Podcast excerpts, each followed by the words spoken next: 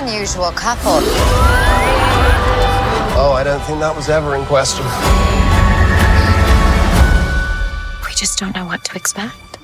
Bienvenidos a un podcast especial dentro de Experimento 626 dedicado a WandaVision. Yo soy Diana Su, me pueden encontrar en Twitter y en Instagram como arroba-diana Su. Y no olviden usar el hashtag de este show que es Experimento 626 me acompaña mi queridísima Vicky Reptile desde Argentina para platicar de teorías, easter eggs, eh, sorpresas en general del episodio 6, el episodio Halloweenesco de WandaVision. Hola Vicky, bienvenida, lista para platicar.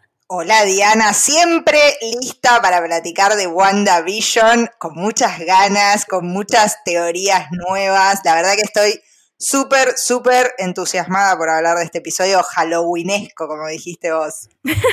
Fíjate que lo primero que quiero destacar es el resumen que aparece al principio del episodio, este famoso Previously On, en donde nos metieron una escena de Pietro interpretado por Aaron Taylor Johnson cuando muere en Avengers Era de Ultron. Y es curioso que aquí, bueno, utilizaran esta escena que no forma parte como tal de la serie de WandaVision. Sí, sí, yo creo que es para recalcar este, esta diferencia, ¿no? De que el Pietro o Peter, como lo llaman acá, que estamos viendo, no es ese. Es como que nos están señalando aún más, acá hay una diferencia. Sí, lo hacen bien, lo hacen bien porque no hay necesidad de que un personaje lo explique, sino simplemente tomando esta escena de otra película del MCU.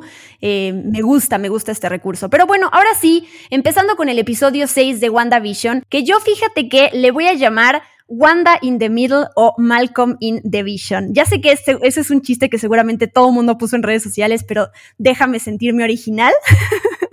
y lo quiero mencionar en este podcast. Este episodio que precisamente hace referencia a Malcolm in the Middle, esta serie que se emitió entre 2000 y 2006, que paréntesis, la pueden ver en Amazon Prime Video completita. Eh, ahorita hablamos de todas estas referencias que hay. Lo que a mí me, me, emocionó fue escuchar esta tonadita similar a la intro de Malcolm in the Middle, que se las voy a cantar, que es esta parte que dice, You're not the boss of me now, you're not the boss of me now, you're not the boss of me now, and you're not so big. Life is unfair. Me encantó. Desde acá, desde Argentina, eh, me puse a bailar. A mí también me emocionó. Tal vez sea por, nuestra edad, Diana, ¿no? Pero siento como que fue como, esto lo entiendo, esto lo viví, esto apela a mi generación. Es como que me encantó a mí también encontrarme con algo de Malcolm in the Middle. Me hizo acordar a, a mis épocas de escuela, cuando me quedaba en mi casa porque me sentía mal o porque no quería ir a la escuela y me quedaba mirando Malcolm in the Middle. Así que me puse muy contenta.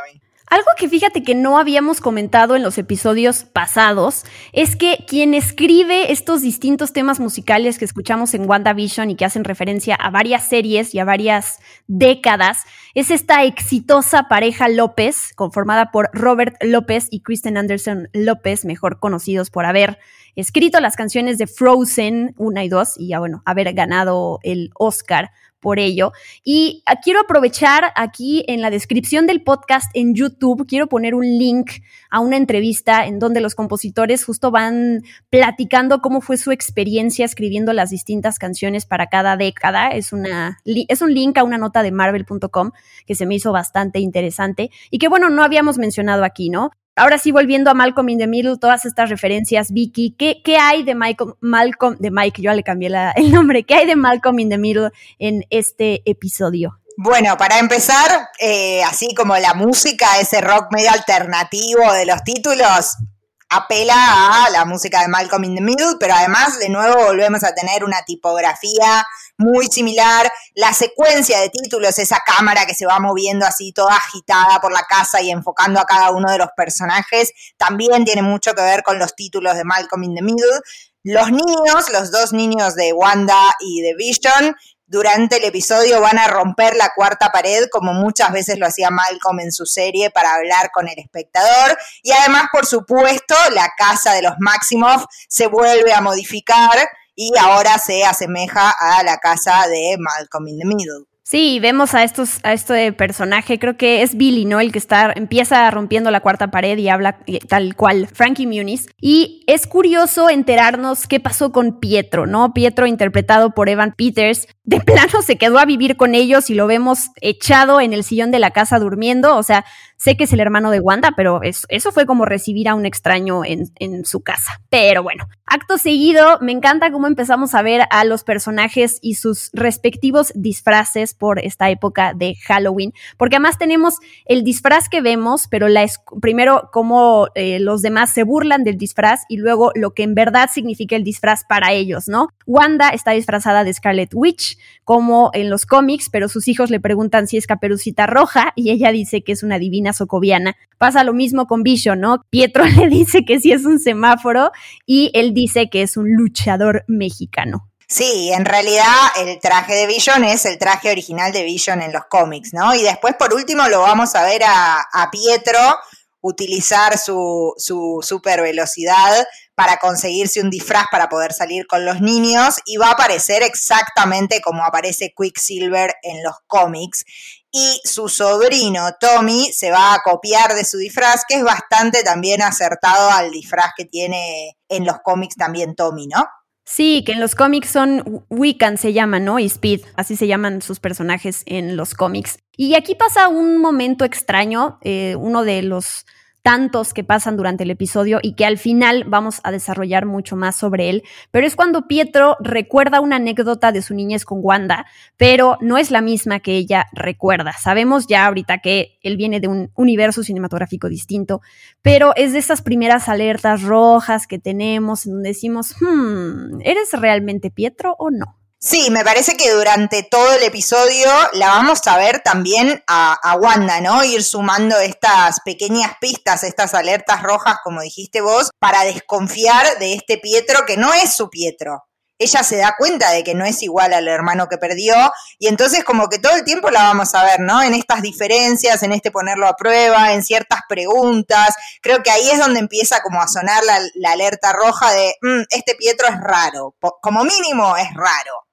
Ahora, ¿es alguien más? ¿Es Pietro de otro universo? Bueno, vamos a tener que seguir viendo. Y hay otra referencia que hace Pietro ahí, menciona al cromosoma XY, que bueno, yo la sentí como una, una excusa para utilizar la letra X de X-Men. No sé si esto nada más es porque, bueno, sí se llaman así los cromosomas, pero siempre eh, tiene uno presente a los X-Men y a los mutantes a partir de estos personajes. No sé si tú lo notaste también, Vicky, o no, no. Sí, si mirás mis notas del episodio a mano, por supuesto, porque yo soy vintage, eh, dice ay, ay, ay, cromosoma X y X-Men. Es las ganas que tenemos, me parece. O sea, es como jugar con nuestras ganas. Lo vamos a hacer decir esto a Pietro para que todos ustedes fantaseen con los X-Men. Lo lograron. Lo que más me gustó es el ay, ay, ay. Espero que lo hayas apuntado tal cual en tus notas. Tal cual, tal cual. Después te mando una foto, sí. Pero bueno, estamos ahora afuera en la base de Sword ya sabíamos, Vicky sobre todo sabía que algo malo iba a suceder con Hayward, ya habíamos visto sus intenciones negras, pero bueno, aquí tal cual es este hombre malo que quiere acabar con Wanda. Y tenemos a Mónica, que es lo contrario, este personaje sensato que opina que no saben qué va a pasar si Wanda muere adentro o afuera y que si Wanda es el problema, entonces también debe ser la solución. Aquí esta parte racional de Mónica pues es, es la ganadora, pero pero, ¿qué pasa? que Hayward termina deshaciéndose de ellos y sacándolos de, de, su lado a Mónica, Darcy y a Jimmy. Y algo que pasa antes es que Hayward nuevamente menciona a, Carol Danvers y siempre eh, volteamos a ver la cara de Mónica que siempre pone como que frunce el ceño, hay algo, hay algo, algún conflicto que ella tiene con este personaje, porque bueno, todavía no conocemos su historia completa, aunque ya sabemos que su mamá era amiga de Carol Danvers, pero bueno, siempre él como que utiliza esto como un arma para hacer sentir mal o enojar o algo a Mónica. Sí, creo que Hayward cada, cada, vez más va demostrando su lado oscuro, ¿no? Primero lo vimos el episodio anterior cuando saca ese misil de la nada que Mónica ni sabía que estaba y ahora ya directamente está como fuera de control, los echa, como vos decías, a, a Mónica, a Darcy y a Jimmy Woo. Eh, y yo pensé lo mismo, digo, ¿no? Como cómo le echa en cara su vínculo con Carol Danvers y qué poco, nos falta información ahí, ¿no? ¿Qué pasó entre Mónica y Carol? que en algún momento vamos a tener que enterarnos, no sé si será ahora, no sé si será tal vez en Capitana Marvel 2, que sabemos que Mónica también va a aparecer por ahí, pero es como que nos van sembrando esa duda de, bueno, ¿qué pasó acá? Y también le echa en cara eh, sus años del blip, ¿no? Le dice, qué bueno que no hayas estado eh, cuando se murió tu madre porque no tenés el estómago para este trabajo. Como, la verdad es que es terrible porque perdió cinco años de su vida en los cuales se murió su madre y encima este hombre viene a reclamárselos. Fue un momento tenso del episodio. Sí, yo no creo que vayamos a saber más de la relación entre ellas dos hasta Capitana Marvel 2, ¿no? Es lo que pasa que a veces con las series ahora y películas que hay en el MCU, a veces damos saltos y algunas tramas se quedan abiertas y se retoman más adelante. Entonces yo creo que es lo que va a pasar. Pero bueno, me gusta mucho esta escena después de que ellos fueron expulsados por Hayward, en donde se arman los golpes así, y siempre Darcy mete un comentario sarcástico de no me avisaron el plan, y es ese tipo de, momentos, la verdad es que aligeran mucho las cosas y son muy divertidos. Pero regresamos ahora al vecindario de, de Westview, que se transforma en Halloween, y pasa algo que no habíamos visto nunca, que es se llena de niños. ¿Qué onda con eso? Sí, de repente la crítica que le hacían a Wanda de dónde están los niños de Westview, aparecieron todos juntos, ¿no? Después Pietro va a ser, Pietro barra Peter, va a hacer un comentario al respecto, pero es un shock para el espectador, sobre todo porque es algo que se venía señalando. ¿Dónde están todos los niños de Westview? Los únicos niños son Billy y Tommy, y ahora de repente tenemos un montón circulando por todos lados haciendo el trick or treat. Yo me puse ahí a observar a ver si veía algún disfraz divertido, alguna referencia algo. La verdad es que no vi mucho, solo hay, un niño que estaba ahí vestido de Jason, con la máscara de Jason Voorhees y de la playera de Freddy Krueger, pero no vi mucho. Siento que nos faltó jugar con eso. Tenía ganas de ver a alguien disfrazado de Mike Wazowski, la verdad, o de, Soli de Monster Inc., pero siento que yo, que mi cabeza ya también está mezclando demasiado los mundos de la, compañía de Disney y eso no puede suceder. Em, Wanda le pregunta a Pietro por qué luce diferente. Y Pietro, su respuesta es, si hallara Shangri-La, tampoco quería recordar el pasado. Sé que hay una referencia a los cómics ahí que ahorita Vicky nos cuenta, pero Shangri-La también es un lugar ficticio descrito en la novela Lost Horizon de 1933 del autor británico James Hilton. Entonces, nada más quería ponerlo sobre la mesa. Sí, muchas veces el término Shangri-La se utiliza como una referencia a un lugar ficticio o algo así, pero en los cómics, en los cómics particularmente Shangri-La fue fundado por otra versión de un personaje que se llama The Vision también, que se llama Arcus, eh, y es un lugar especial que le muestra a cada persona lo que merece, lo que desea, una suerte como de, de paraíso inventado y en este lugar, en Shangri-La, es donde esta versión de The Vision, que previamente se llamaba Arcus, eh, descubre el secreto de la inmortalidad y eh, hace como un pacto para proteger a la humanidad de todos los terrores que la puedan acosar. Entonces está buena esta mención, ¿no? De, que Wanda está en una suerte de, Shangri-La, que encontró como su paraíso, como lo que desea, lo que cree que merece, y por eso Pietro le dice, bueno, sí, si yo hubiera encontrado esto, tampoco querría que la cara de mi hermano muerto me apareciera en la puerta. Disfruté un montón todas estas menciones a, y referencias a la cultura pop, que ahorita las, las quiero mencionar, aunque no estén en orden, pues, pero esta de I Feel the Need, The Need for Speed, que obviamente hace referencia a Top Gun, y hay que decirlo al nombre de Tommy en los cómics, que justamente, ya lo dijimos hace rato, es Speed.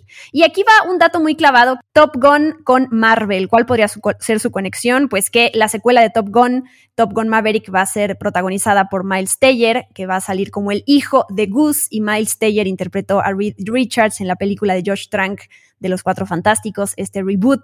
Así que me imagino que todo esto está súper pensado por ellos. No es que seamos genios y nosotros hayamos descubierto conexiones que no existían. Y Vicky, te dejo, te te dejo hablar de esa increíble referencia a Kick Ass que, hay en la, en la serie. Fue impresionante, ¿no? Porque después de esa frase de, Top Gun, se refieren al poder de Pietro de ir con su super velocidad a ayudar a los niños a juntar los dulces como algo kickass, algo que está buenísimo. Y obviamente la película Kickass, todos saltamos del asiento porque es la película que interpretaron justamente Evan Peters y Aaron Taylor Johnson, que son los dos actores que interpretaron a Quicksilver en el MCU. Entonces fue como un guiño súper interesante. Y además esa película también habla de superhéroes, ¿no? Es un personaje que quiere convertirse en un superhéroe en un mundo súper realista, sin poderes, sin nada, que digo, es como un guiño también a que estamos viendo una serie de superhéroes. Sí, me encantó y son, siento que son de este tipo de chistes que a veces se pierden con el doblaje. Yo no veo la serie en español, entonces no sé cómo sea, pero bueno, muchos de estos chistes luego es lo que pasa o dependiendo del país en el que estás, pues no estás entendiendo las referencias justamente porque se hacen las traducciones mal o simplemente no se pueden hacer porque no tendría sentido con lo que se dice. Más adelante vemos esta marquesina de cine en donde dice Juego de Gemelas la película del 98 con Lindsay Lohan, porque sé que esto es un reboot de la película del 61, pero ahí se ve el póster eh, específicamente con Lindsay Lohan. Y también salen Los Increíbles de 2004. Vicky, tú ahorita platícalo y yo ahorita añado una cosa, pero la trama de estas películas pues está completamente relacionada con WandaVision y sus situaciones y personajes. Sí, por supuesto. Por un lado tenemos, como vos decías, Juego de Gemelas o The Parent Trap en, en, inglés, que es la reunión de dos hermanas gemelas, ¿no? Casi lo mismo que les está sucediendo a Wanda y a Pietro en estos episodios de WandaVision. Y por otro lado tenemos Los Increíbles, que es la historia de una familia con poderes. Y acá lo que vamos a ver durante este episodio, adelantándonos un poquito, es que los dos niños de Wanda, Billy y Tommy, van a desarrollar sus poderes, que ya sabemos que los íbamos a tener, porque lo sabemos de los cómics, pero es aquí donde se les despiertan. Entonces estamos ante la historia de una familia con superpoderes. Y además, en la película de Los Increíbles, quien hace la voz del personaje de Frozono es Samuel L. Jackson, que es Nick Fury en el MCU. Así que todo está conectado. Vicky, tú tenías información sobre eh, justo este cine de Westview que se llama The Coronet. Exacto, sí, vemos que el nombre del lugar es The Coronet, que puede hacer alusión a dos cosas. Por un lado, The Coronet es uno de los teatros históricos de Londres que eso, bueno, sería como un detalle mínimo, ¿no? Es un cine, estamos viendo un teatro, etcétera, pero también hay un poema conocido, clásico, que se llama igual, de Coronet, que casualmente está escrito por un autor que se llama Andrew Marvel, de apellido, que habla sobre un hombre que quiere construirle una nueva corona a Jesucristo para sacarle la corona de espinas y quiere construirle una corona de flores. Y cuando está recolectando esas flores, se encuentra con la serpiente que es el diablo. Y viendo la cantidad de menciones que vienen en los episodios anteriores señalando hacia Mefisto, tal vez esto sea otra flechita que nos indica hacia ese camino, ¿no? Sí, tiene total sentido. Acto seguido, Herb le dice a Wanda que Vision no está trabajando ese día en la vigilancia vecinal, como le dijo eh, Vision a Wanda en, en su casa, pero yo algo que no entiendo es por qué en ese momento no Wanda sale a buscarlo. O sea, ya sabe que Vision mucho más que antes está dudando de su realidad y está tratando de investigar e indagar. No sé por qué en ese momento no es cuando salió a buscarlo, la verdad. Yo creo que es un poco para guardar las apariencias. Creo que Wanda está tratando de evitar la confrontación, sobre todo considerando eh, la escalada de violencia que tuvo la última confrontación entre ellos dos. Eh, me parece que es, ella tratando de dejarlo a Vision que se tome su espacio, su tiempo para encontrarse dentro de esa realidad. Me parece que quiere un poco guardar las apariencias de familia feliz, no salirse de su guion. Digo, cuando Vision en el principio del episodio le dice que se va a ir a esta patrulla, ella lo mira y lo que le dice es, esto no es lo que se supone que debes que hacer, como si no se atuviera el guion de la serie, pero lo deja ir en ese momento y acá me parece que está con la misma actitud, ¿no? De dejarlo que se vaya para no romper ese clima de felicidad de una sitcom, básicamente. O es la manera en que se logra que la narrativa de la serie funcione y que Vision llegue al límite de, este campo de energía y entonces se salga, porque si Wanda lo hubiera detenido, a lo mejor no llegábamos a ese clímax.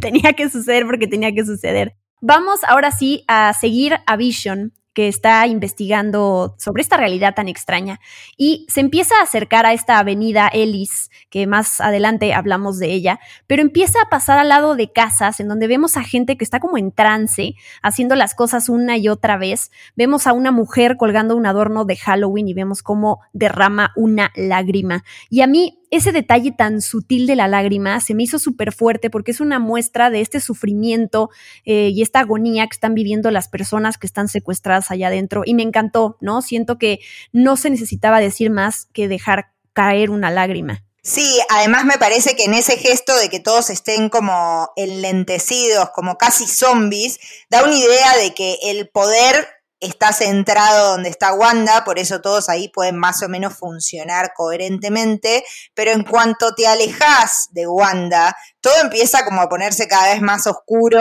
y menos en ese tono de, de, sitcom que hablábamos antes, y esa lágrima tal cual, como vos decís, ¿no?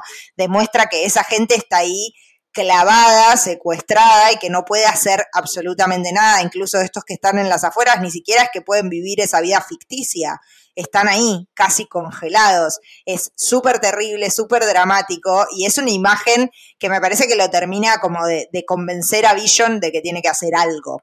Y, también como recordatorio para la vida real, es este momento en donde piensas en que todo tiene dos lados, todo tiene varias, o sea, por lo menos dos perspectivas y siempre hay que estar viéndolas, ¿no?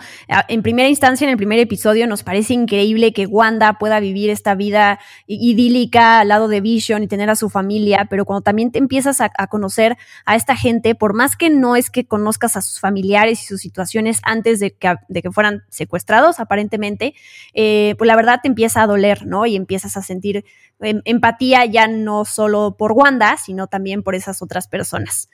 Después pasamos a este anuncio, que yo me emociono cada vez que hay un nuevo anuncio, en esta ocasión bastante, bastante creepy, sobre el nuevo yogurt magia de fresa promocionado por un tiburón, en donde además vemos a un niño en una isla que quiere comer el yogurt. Y yo no sabía que iba a tener un desenlace tan tétrico, pero bueno, no puede abrir la tapa, no puede abrir el envase y muere con el paso del tiempo. Y el eslogan de este anuncio es el snack para los sobrevivientes. ¿Cuáles son tus teorías o, o no mejor no teorías, pero ¿a qué podría estar haciendo referencia esto? Bueno, primero que nada, sí, súper tétrico me pareció el anuncio, básicamente. Me pareció algo eh, súper siniestro y con ese tono como así de canchero, bien de, la, de los 2000. Así que me gustó. Además era en stop motion, o sea, muy lindo visualmente, pero tétrico. Rápido, rápido, menciono que justo utiliza la técnica que se llama claymation, ¿no? Que es una tradición de las décadas de 1990 y los 2000, entonces también tiene sentido el, el cómo está el hecho del anuncio. Pero perdón, perdón por interrumpirte. No, por favor, por favor. Bueno, por un lado, el snack se llama Your Magic, que sería algo así como Your Magic, tu magia, ¿no? Y supuestamente para mí se está refiriendo a la magia de Wanda, ¿no? Lo que está utilizando para crear todo el universo de Westview. Por otro lado, más adelante en el episodio la vamos a escuchar a Wanda que dice que ella se sentía completamente sola en el medio de la nada, vacía, y digo, ese niño en una isla desierta tal vez sea una representación de su estado mental, ¿no? De sentirse así de sola luego de la muerte de Vision. Eh, por otro lado, también tenemos que el, eh, como el eslogan de este yogurcito es Snack on Your Magic, o sea, como eh, alimentate de tu propia magia. Eh, lo cual nos lleva a preguntarnos si hay alguien que se está alimentando de la magia de Wanda de nuevo, ¿no? Pensando en que tal vez esté Mephisto detrás de todo esto. Bueno, tal vez hizo un pacto con Wanda eh, y él se puede alimentar de su magia o más adelante de la magia de sus hijos y mientras tanto la deja crear este mundo idílico. Y por último, habíamos conversado en el último episodio que tal vez estos comerciales se referían cada uno de ellos a una de las gemas del infinito. Y si, la verdad es que este es el menos evidente, me parece, en cuanto a esa teoría, pero si tuviéramos que forzarnos a pensar qué gema del infinito podría ser esta, deberíamos pensar que es la gema del alma, porque al final, cuando vos dijiste, ¿no? Este niño no logra abrir ese yogurt y se termina muriendo, se convierte en una calavera, lo cual nos recuerda un poco a Red Skull, que es el guardián de la gema del alma, por lo que nos quedaría solamente la gema de la mente. Sí, totalmente. Voy a repetir cómo esos anuncios hacen referencia a las seis gemas del infinito a partir de lo que hemos visto. Eh, lo dijimos en el episodio pasado, pero bueno, para que aquí también quede. El tostador fue a la gema del poder, el reloj a la gema del tiempo, el jabón en forma de Tesseract a la gema del espacio, la, esta eh, toalla absorbente Lagos y el líquido rojo a la gema de la realidad. Y como ya lo dijiste, el comercial de yogurt a la gema del alma. Y sí, ya dijiste que nos falta la mente. Y sí, tal cual, eso de Red School a mí me impresionó porque sí pensé que iba a ser un anuncio con un final feliz y la verdad que además era un niñito ahí. Me sentí muy feo por él, pero bueno, ni modo. Después tenemos otro momento clave entre Pietro y Wanda, cuando él le dice que su rol era venir al pueblo de repente, crear tensión con el cuñado, hacer líos con los mocosos y al final causarle dolor. Los detalles son confusos. Me dispararon en la calle y de repente te oí llamarme wow, eh, digo, ya dijimos, creemos que ese no es su hermano, pero la verdad es que, eh, digo, hay muchas posibilidades y tenemos también a muchos personajes que todavía no sabemos dónde están. Y también podría ser alguien que viene por parte de Hayworth, como hacerle preguntas a Wanda, porque le hace preguntas bastante como si fuera un detective o una policía que le quiere sacar la, sopa, básicamente. Y bueno, después descubrimos ahora sí que Tommy tiene el poder de la super velocidad y más adelante que Billy, no sé cómo llamarle a este poder, pero presintiendo que algo malo le pasa a su papá Vision, más bien tendría que ser por el lado de algún poder de Wanda, ¿no? Sí, supuestamente los poderes de Billy se asemejan muchísimo a los de Wanda antes de seguir, quería retomar un poquito esto de, que Pietro le dice causarte dolor. En realidad, creo que ahí hay un problema con la traducción, porque no, no tenemos una palabra nosotros. Él lo que le dice en inglés es give you grief. Darte la posibilidad de hacer el duelo sería una traducción, me parece un poco más fiel. Como que ella pueda atravesar sus periodos de duelo, tanto por la muerte de su hermano, como por la muerte de su marido. Me parece que ahí esa palabra grief en inglés, que es duelo, está raro traducido por dolor, porque no es exactamente dolor, es el periodo de duelo. Regresamos a la base de Sword. Darcy hackea el sistema y accede a los aparatos de Hayward y de hecho descubre que está arrastrando a Vision y como lo dice a la firma de desintegración del vibranio. Y descubrimos que Hayward tiene un proyecto llamado Catarata. Si bien ya, ya estábamos sospechando hace un montón de Hayward, como que cada vez la cosa se pone peor, porque no solo sabemos que quiso eliminar a Wanda, se despidió de Mónica, Jimmy y Darcy, que eran los que le ponían ciertas trabas para sus planes. Ahora sabemos que su objetivo es recuperar a Vision, evidentemente. Y este, este título, Catarata, es como un juego de palabras, ¿no? Porque vision es visión, ¿no? En español, y catarata es una enfermedad de los ojos que hace que todo se vea como, como empañado, ¿no? Seguramente todos conocemos a alguien que tiene, tuvo o tendrá cataratas. Eh, entonces acá nos lleva como a pensar que quiere reutilizar a Vision para algo y él mencionó en uno de los primeros episodios que Vision no quería ser convertido en un arma. Bueno, tal vez sea exactamente eso lo que está haciendo Hayward. esta parte de que, de que catarata es este impedimento de la visión, la verdad ese juego de palabras me encanta como lo dices. Vision después encuentra a Agnes en el, digo, me estoy saltando un par de cositas porque tenemos que llegar a estos momentos clave, pero encuentra a Agnes en su coche. Agnes, que además está vestida de bruja, y esto refuerza la teoría de Agatha Harkness. Es un momento muy, muy raro por varias razones, ¿no? Él se logra meter en su cabeza la desencanta, digamos, de los poderes de Wanda. Y entonces Agnes le dice, eres un vengador, vienes a ayudarnos, estoy muerta, ¿qué está pasando? Y él dice, ¿por qué estarías muerta? Y ella le contesta, porque tú estás muerto, ¿no? Entonces, el pobre de Vision, que además quiere hacer el bien en el mundo, le, le tocan unos golpes durísimos de realidad todo el tiempo, bueno, poquito a poquito me causa mucho conflicto todo esto con Agnes porque no, de repente uno siente que ya sabe por qué lado va a ir. No sé si aquí ella está fingiendo, no sé si no está tratando de escapar de Wanda, sino de más bien de ese otro poder que decíamos hace rato que a lo mejor está como canalizando la fuerza y los poderes de Wanda para poder hacer algo mucho más grande. Eh, está su esposo Ralph, que sigue siendo un misterio, entonces no sé, Agnes sigue siendo este personaje que además no tienen identificado en la realidad, en Sword, entonces bueno, veremos qué pasa. Aparece, notamos ahí el número de su placa, eh, no sé si sean números super randoms, no encontré una, una relación o, o, poder explicarlos de alguna manera, pero bueno, es, es un personaje muy enigmático. Sí, es un encuentro extraño, ¿no? Porque en primera instancia, como vos eh, contabas recién, le dijo a Vision, vos sos un vengador.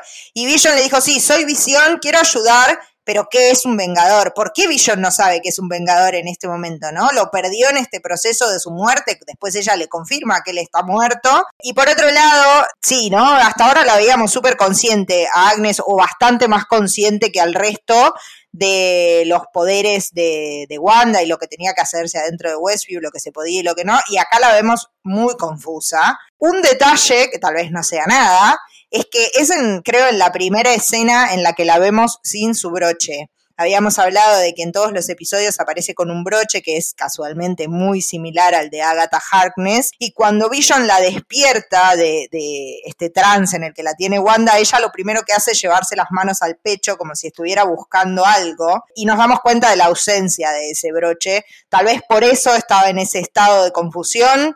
Tal vez sea un detalle sin importancia. No creo, como tú siempre lo has dicho, nada está ahí solamente porque sí, sino todo tiene un significado. Y me encanta cómo termina esta escena porque ella se empieza a reír tal cual como una bruja al final. Es que Catherine Hahn es lo máximo y bueno, además dice esto de todo está perdido. Regresamos a la base de Sword, en donde Mónica menciona que su contacto para poder volver a entrar al Hex va a llegar en una hora. Y obviamente nos preguntamos quién es ese contacto, porque además menciona My Guy, entonces Vicky fue la que me dijo esto, no es el, crédito no es mío, pero lo estoy comentando primero que ella, ahorita te cedo la palabra, pero ya sabemos que es su nombre, ¿no? Y yo encontré un montón de teorías de quién podría ser esta persona, quiero decir la primera y ahorita vamos enumerando las demás, pero yo leí en el foro de Reddit que mucha gente cree que va a ser Reed Richards, pero Reed Richards interpretado por John Krasinski.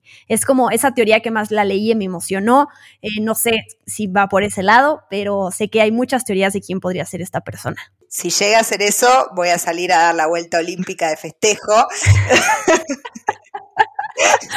me encanta la exageración, me encanta. Eso es, eso ser, ser apasionado por las cosas, caray. No, es que ver a John Krasinski literalmente sería como ponerle, no una cereza, un montón de cerezas al postre. Eh, pero bueno, sí, sería interesante. Creo que está buena la, aclaración de que en este momento ya sabemos que es un hombre, que es algo que no sabíamos hasta ahora. Y habíamos hablado, ¿no? De algunas teorías de quién podía ser este personaje. Eh, pero bueno, creo que lo vamos a saber en el episodio que, que viene, quiero creer, por favor. Sí, seguramente sí, digo, ya no lo pueden prolongar y más si el episodio termina con Jimmy Woo y con Mónica en la camioneta escapando de esto que sucede al final, pues la verdad es que ya se deben de reunir con esta persona. Yo tengo muchas otras teorías. Hay gente que cree que se trata de Doctor Strange, retomando la teoría de que este es el personaje que va a salir al final. Yo no sé si esta persona en particular vaya a ser Doctor Strange, porque no creo que lo presenten ahora, pero sí tiene cada vez más sentido que sea el personaje que sale al final aunque hay algunas discrepancias con nuestra, nuestra teoría, pero luego, luego hablamos de eso.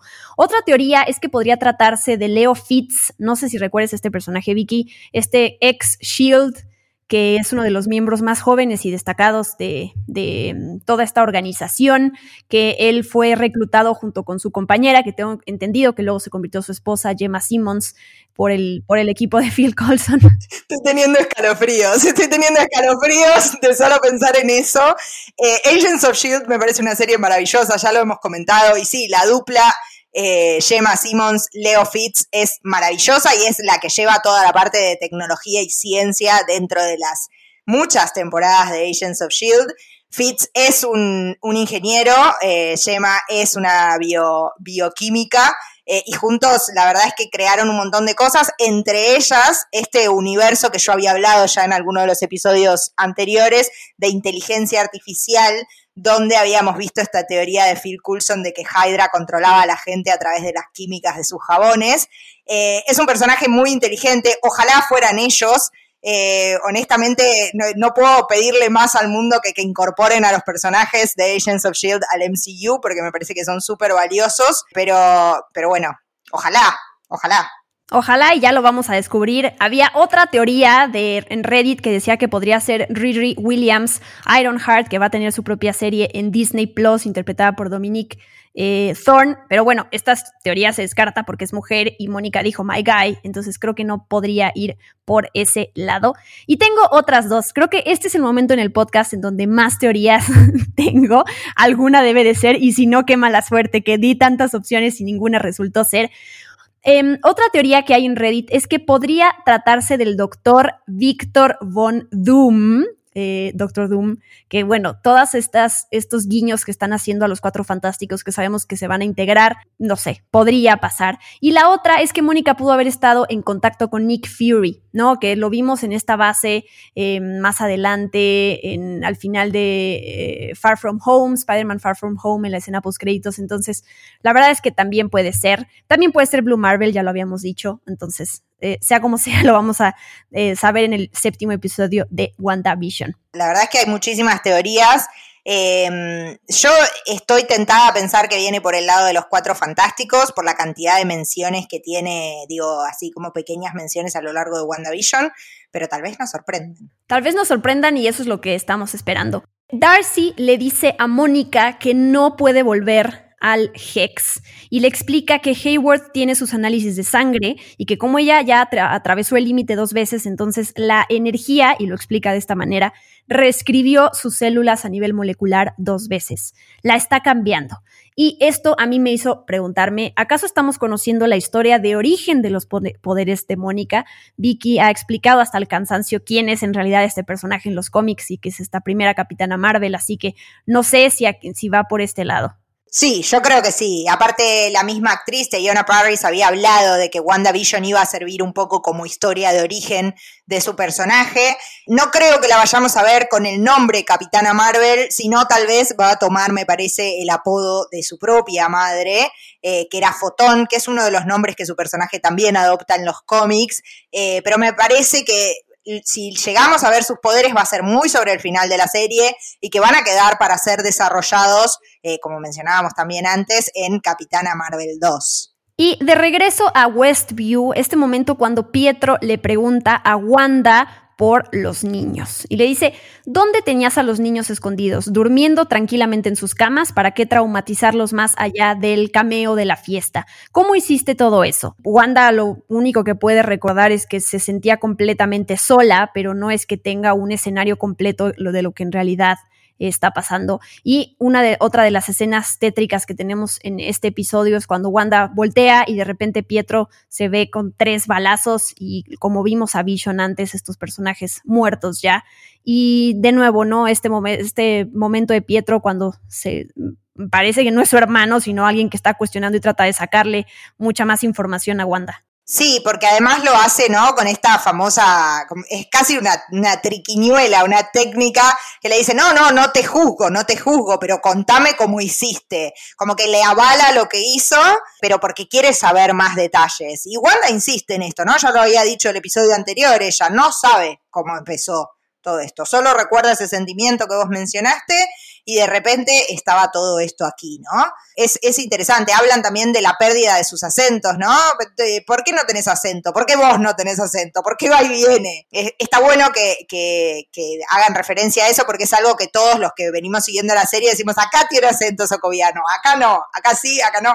Eh, y de repente a ellos los vemos acá conversando entre sí adentro de Westview sin ningún tipo de acento. Claro, y que, y que se sepa que no fue un olvido, ¿no? Que, ay, los personajes se olvidaron de hablar de esta manera o, no se van a, la gente no se va a dar cuenta en la audiencia si usaron este acento, ¿no? Que se, se sepa que es algo que está ahí porque tiene una razón de ser. Después regresamos a Vision y lo vemos llegar a este límite de Westview antes de hablar de cómo cruza este campo de energía. Vemos el nombre de las calles, Ellis y Rolling Hill. ¿Qué onda con esto, Vicky? Sí, primero lo vemos en un cruce de caminos, lo cual en la, en la literatura y en la mitología en general, el cruce de caminos es a donde vamos a hacer el pacto con el diablo, siempre. Entonces, de nuevo, Mephisto, si me estás escuchando, estás por ahí porque estamos de nuevo, ¿no? En el crossroad. Y segundo, vemos el nombre Ellis, que es el apellido del que ha aparecido varias veces en el MCU como el presidente de los Estados Unidos. Ha aparecido en Iron Man 3, en Capitán América y el Soldado del Invierno, y ha aparecido también en Agents of Shield, que no podía faltar. Así que me parece que ahí tenemos como el prócer que le dio el nombre a la calle, pero además esta referencia al cruce de caminos y el pacto con el diablo. Y ahora sí, cuando Vision logra, empieza a cruzar este, o, intenta más bien cruzar este campo de energía y lo vemos quebrándose y deshaciéndose, es una escena súper conmovedora, no solo por lo que estamos viendo, sino porque además cuando Vision eh, eh, está literal colapsando y se está deshaciendo, lo primero que puede decir es o sea, pedir ayuda por la gente que está adentro secuestrada y que salven a los habitantes de Westview, ¿no? En lugar de pensar en sí mismo, la verdad es que eh, Vision es este personaje noble y me gusta mucho que este desarrollo del personaje no lo habíamos visto igual en las películas, ya sé que ha tenido sus momentos, pero sí ha servido también para conocer, y esto es lo que va a pasar con las series, conocer mucho mejor a los personajes, sus lados oscuros y sus lados buenos o de luz. Pero la verdad es que Vision es un personaje bueno en cualquier perspectiva que le quieras ver. Sí, sí, lo habíamos visto, ¿no? Eh, creo que fue en Era de Ultron, que él era digno de levantar el Mjolnir, el martillo de Thor, lo cual habla de una persona noble eh, pero bueno, acá lo demuestra y tengo que decirlo, Diana, qué actuación de Paul Bettany. Porque la cara de sufrimiento, pero a la vez esa, e, esa actitud noble que vos mencionás de pedir ayuda de la gente, tipo de no rendirse y seguir autodestruyéndose, pero poder ayudar a la gente, me pareció una actuación, los, los gestos de su rostro son increíbles. Y nos recordó, a poco no, a esta escena muy similar en Avengers Infinity War cuando Vision justo cae de rodillas y se ve su capa, como este momento conmovedor y súper oscuro porque Wanda tiene que matarlo para poder eh, vencer a Thanos. Me imagino que también te hizo pensar en eso, tal cual es esa escena. Sí, sí, de nuevo lo vemos a Vision muriendo a causa de la magia de Wanda, ¿no? Esta vez sin ser tan obvia, pero si esto lo está creando Wanda, este momento de muerte, casi muerte o de muerte de Vision es también a causa de ella. Y además nos da esta, esta noción, ¿no? Nos la confirma en realidad, de que fuera de The Hex, fuera de Westview, Vision no puede existir, ya está muerto. Digo, ese es un golpe de realidad para todos, que me parece que en algún lado coqueteábamos con la idea de que hubiera una forma de volver a traer a la vida a Vision, por lo que vimos en ese momento, fuera del campo de fuerza de Wanda, no hay forma de que Vision sobreviva. Ay, eso es muy triste. Y esto que dices de que son estas dos escenas en donde el dolor que le está causando eh, a Vision es Wanda, la verdad es, su razón de dolor, la verdad es, es, muy fuerte. Y sí, yo espero que no vayan a deshacerse el personaje de Vision, la verdad. Tampoco me gustaría que lo revivieran para usarlo como arma y entonces que Hayward, ya sabes, se salga con la suya y, lo usen para mal. Tampoco me gustaría verlo así, pero bueno, ya, ya veremos qué pasa.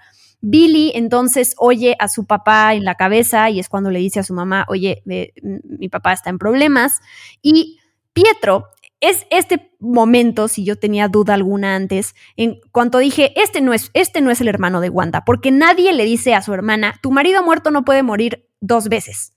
Eh, o sea, eso ya es, es, es, está siendo una persona malévola y, e hiriente. Entonces, este no es su hermano. Sí, y creo que hasta Wanda se da cuenta, porque ¿cuál es su reacción? Digo, algo que no lo hubiéramos visto hacer en su vida lo golpea con sus poderes y se lo saca de encima. Es como, bueno, sos una mosca, correte, necesito pensar en esto. Eh, me parece que su reacción también es, es casi instintiva de decir, vos no sos mi hermano, te tengo que correr para poder ocuparme de esto. Totalmente. Y el episodio termina cuando vemos a Wanda congelar todo, usar sus poderes para eh, ampliar, extender este campo de energía y abarcar mucho más terreno para poder así salvar a Vision. Pero ¿qué pasa, no? Que hay mucha gente a la cual se va a llevar con, con esto. Eh, toda esta gente en la base de Sword eh, que se empiezan a transformar en payasos. Bueno, soldados se transforman en payasos y mimos. Vemos a, la base tal cual que se transforma como en carpas de circo. Pero a mí la que me duele obviamente es Darcy, porque ella no tenía por qué haber sufrido esto. Vemos que Hayward se logra escapar, que Mónica y Jimmy también. Y bueno, nos quedan muchas preguntas para el siguiente episodio, pero a mí me gusta ah, un dato curioso que es en el episodio 4, cuando Darcy va en el eh, cochecito llegando a la base de Sword, ella de broma se refiere a las otras personas con las que está viajando. Eh, les dice, e, somos el coche lleno de payasos, algo así dice. Y aquí, a través de la magia de Wanda, vemos cómo se transforman muchos de esas personas de Sword en payasos. Así que se me hizo, se me hizo simpático. Sí, como una anticipación, ¿no? De la misma Darcy. Somos el circo y se convierten en el circo. Eh, va a ser interesante ver al personaje de Darcy dentro de esa realidad. Primero me intriga muchísimo saber eh, en qué la va a convertir Wanda y si va a ser capaz de escapar al poder de Wanda o no. Nos quedan muy pocos episodios, lo cual me preocupa porque necesito más respuestas, eh, pero creo que nos espera un final muy explosivo. Sí, y, nos falta platicar rápidamente un par de cositas más. De entrada, así como eh, Darcy le dice a Mónica todo lo que se modificó a nivel eh, molecular y lo que esto puede generarle, pues aquí ahora tenemos a un montón de gente, no solo de las personas que están adentro, sino qué va a pasar con la propia Darcy, qué va a pasar con esta gente de Sword que quedan ahí adentro, ya lo veremos en el siguiente episodio. Algo que me gustó, que nada más quería comentar aquí, eh, este disfraz de Scarlet Witch que, utiliza Wanda. Elizabeth Olsen fue la que luchó para poder tener ese disfraz correcto, porque lo iba a tener solamente Vision, em, iba a tener este disfraz clásico de los cómics, y ella fue la que dijo, por favor, quiero esto y la capa y todos los colores y todo eso, ¿no? Entonces me parece que estas aportaciones luego de los actores son sumamente valiosas e importantes. Otra teoría que yo tengo antes de pasar a hablar de Pietro, leí por ahí en Reddit que este desastre de Westview podría llamar la atención de Doctor Strange y esa sería la manera en que él podría entrar, porque como él, monitorea las amenazas místicas del tipo de, no sé, Loki y pues Wanda en este caso también, es la manera en que él podría entrar en la trama y la gente dice que lo que va a pasar es que va a entrar y se va a terminar WandaVision y la trama va a continuar hasta Doctor Strange and the Multiverse of Madness, cosa que todavía falta. Así que eh, si es así, pues tendremos que esperarnos hasta el 2022, que es que va a salir la película, y saber qué más pasa. ¿Qué onda con Pietro y qué onda con todo lo que pasa con él en el episodio? Bueno, lo hemos mencionado muchas veces en este episodio, ¿no? Eh, un personaje particular hasta ese final en el que estamos casi seguros de que no es el hermano de Wanda. Ahora, habría que empezar a preguntarse quién podría llegar a ser, Venimos también jugando con la idea de que es Mephisto quien está detrás de todo esto, un poco por la aparición de los hijos de Wanda, ¿no? Que sabemos que en el cómics son como pedazos del alma de Mephisto y que él los deja crecer para luego reabsorberlos y quedarse con sus poderes. Eh, y la verdad es que Pietro nos sigue colaborando con esa idea de que es Mephisto quien está detrás de todo esto, porque a lo largo del episodio va haciendo distintas menciones que tienen que ver con el diablo, con el infierno y con todas cuestiones así. Para empezar, a los niños los llama semillas del demonio. Entonces es como, bueno, sí, es casi lo que son. Sí, ¿qué onda? Quiero, menciono algunas aquí, ¿no? Unleash Hell Demon Spawn, que se traduciría como a desata el infierno engendro de demonios. Y luego dice, damn it, in Westview, New Jersey isn't charming as hell. Maldita sea si Westview, Nueva Jersey no es tan encantador como el infierno. Y otra cosa que no hace referencia al infierno, pero que sí a, lo que es Mephisto para estos hijos de Wanda, dice, en algún momento al principio del episodio, él, él dice, los niños necesitan una figura paterna. Y sabemos con toda esta historia de los cómics que Mephisto visto es la manera en que Wanda logra tener a sus hijos, es, sería algo así como una figura paterna, ¿no? Entonces sí, son este tipo de cosas que, que te hacen entender que él podría estar detrás y que pues se metió de alguna, utilizó el cuerpo del, hermano de Wanda que al final ella no conoce porque viene de otro universo, entonces como que pasa desapercibido, pero al mismo tiempo le abren la puerta de su casa para que se quede a vivir con ellos ahí. Sí, sí, y es interesante también la mención a la figura paterna, ¿no? Porque tenemos a este personaje que viene del otro universo donde su padre tendría que ser Magneto, Digo, y que es otro de los personajes con los cuales vos habías traído esta teoría, Diana, así que ahora se te cargo, que puede ser una de las figuras que vaya a aparecer al final de WandaVision, ¿no? ¿Qué tal si esa figura paterna llega para todos y es Magneto? Sí, es que esta teoría de que Doctor Strange es ese cameo increíble que podríamos ver al final de WandaVision no me hace sentido a mí porque, lo voy a decir aquí otra vez, Paul Bettany ya dijo que tenía muchas ganas de trabajar con ese actor que va a salir, o bueno, ese personaje o persona que va a salir y eh, se le cumplió en WandaVision, pero ya trabajó con Benedict Cumberbatch en las películas de Avengers, entonces no sería una primera vez con él, entonces es lo que, eso es lo que no me hace sentido. Pero bueno, ya lo tendremos que ir descubriendo. Este eh, misterio sobre Ralph, la verdad es que sigo esperando también que la gente, las teorías de los fans es que se va a revelar, revelar al final de la temporada quién es esta persona que está allá adentro o podrá pasar desapercibido. Ya tampoco sabemos nada de Dottie, del personaje este que está casada con Phil, que tampoco creo que salió otra vez. No sé si tengas alguna otra cosa, Vicky, mencionar ese, ese tatuaje de Evan Peters, por favor. Ese tatuaje horrible de Evan Peters, que es un tatuaje real del actor. Eh, el tatuaje real dice Mom, M-O-M, pero lo vemos al principio del episodio cuando Evan Peters recién se despierta y tiene una, una remera sin mangas. Por el plano desde el cual toman ese hombro donde tiene ese tatuaje, pareciera como que dice otra cosa, ¿no? A mi entender, cuando lo vi así a un primer golpe de vista, me pareció que decía H-O-M, de nuevo House of M. Eh, pero bueno, vos tenés otras teorías también al respecto. Sí, digo, yo la verdad no sabía que Evan Peters tenía en la vida real un tatuaje y yo pensé que estaba hecho para la serie, pero bueno, también es curioso que no lo hayan tapado, ¿no? Porque los actores cuando tienen tatuajes y salen en algún personaje, pues con maquillaje se les cubren los tatuajes. Entonces, la teoría de los fans es que si lo dejaron es porque podría hacer referencia a cualquiera de estas cosas. Multiverse of Madness, M-O-M, Mother of Mutants, o Magnetos Own Mutants. Esa ya se me hizo un poquito forzada, pero si es que eh, sale Magneto al final sería increíble. Pero bueno, me gusta, me gusta esto, aunque sí el tatuaje, la verdad hay que decirlo, que, que el diseño no es, no, no le beneficia mucho, pero bueno, ni modo. Cada quien, cada quien hace lo que quiere, Vicky. No, tal cual, si a él le gusta, cada uno con su cuerpo es libre de hacer lo que quiere. A mí particularmente no me parece muy hermoso, eh, pero si sirve además para la historia, pulgares arriba para Ivan Peters. Sí, si sirve es un genio. Lo pensó con anticipación. Pero bueno, no sé si tengas algo más que decir, Vicky. ¿O ya nos despedimos? Nos despedimos, nos despedimos porque me parece que, tenemos que seguir juntando teorías para el episodio que viene. Me encanta, me siempre digo, esta vez vamos a intentar hablar poquito, pero la verdad es que creo que es mejor que tengamos un episodio tan largo para que podamos eh, abarcar todo lo que se ha dicho y seguramente hay muchas cosas más en la dark web que no estamos metiendo aquí y que iremos descubriendo. Vicky, di todo, todo, tus redes sociales, todo para que la gente corra a seguirte, por favor. Muy bien, me pueden encontrar en Twitter y en Instagram como arroba Vicky Reptile. Los espero por ahí para charlar de WandaVision y de un montón de otras cosas que estamos mirando todo el tiempo.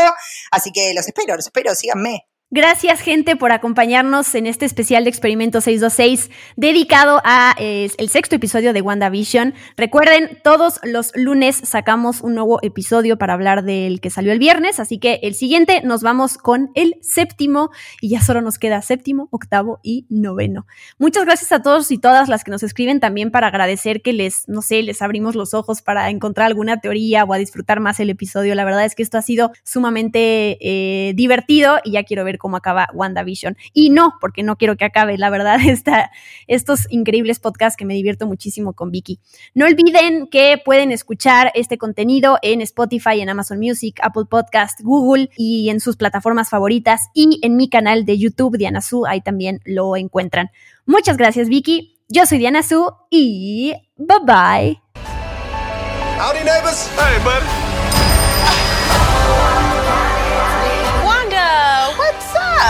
Who are you? I don't know.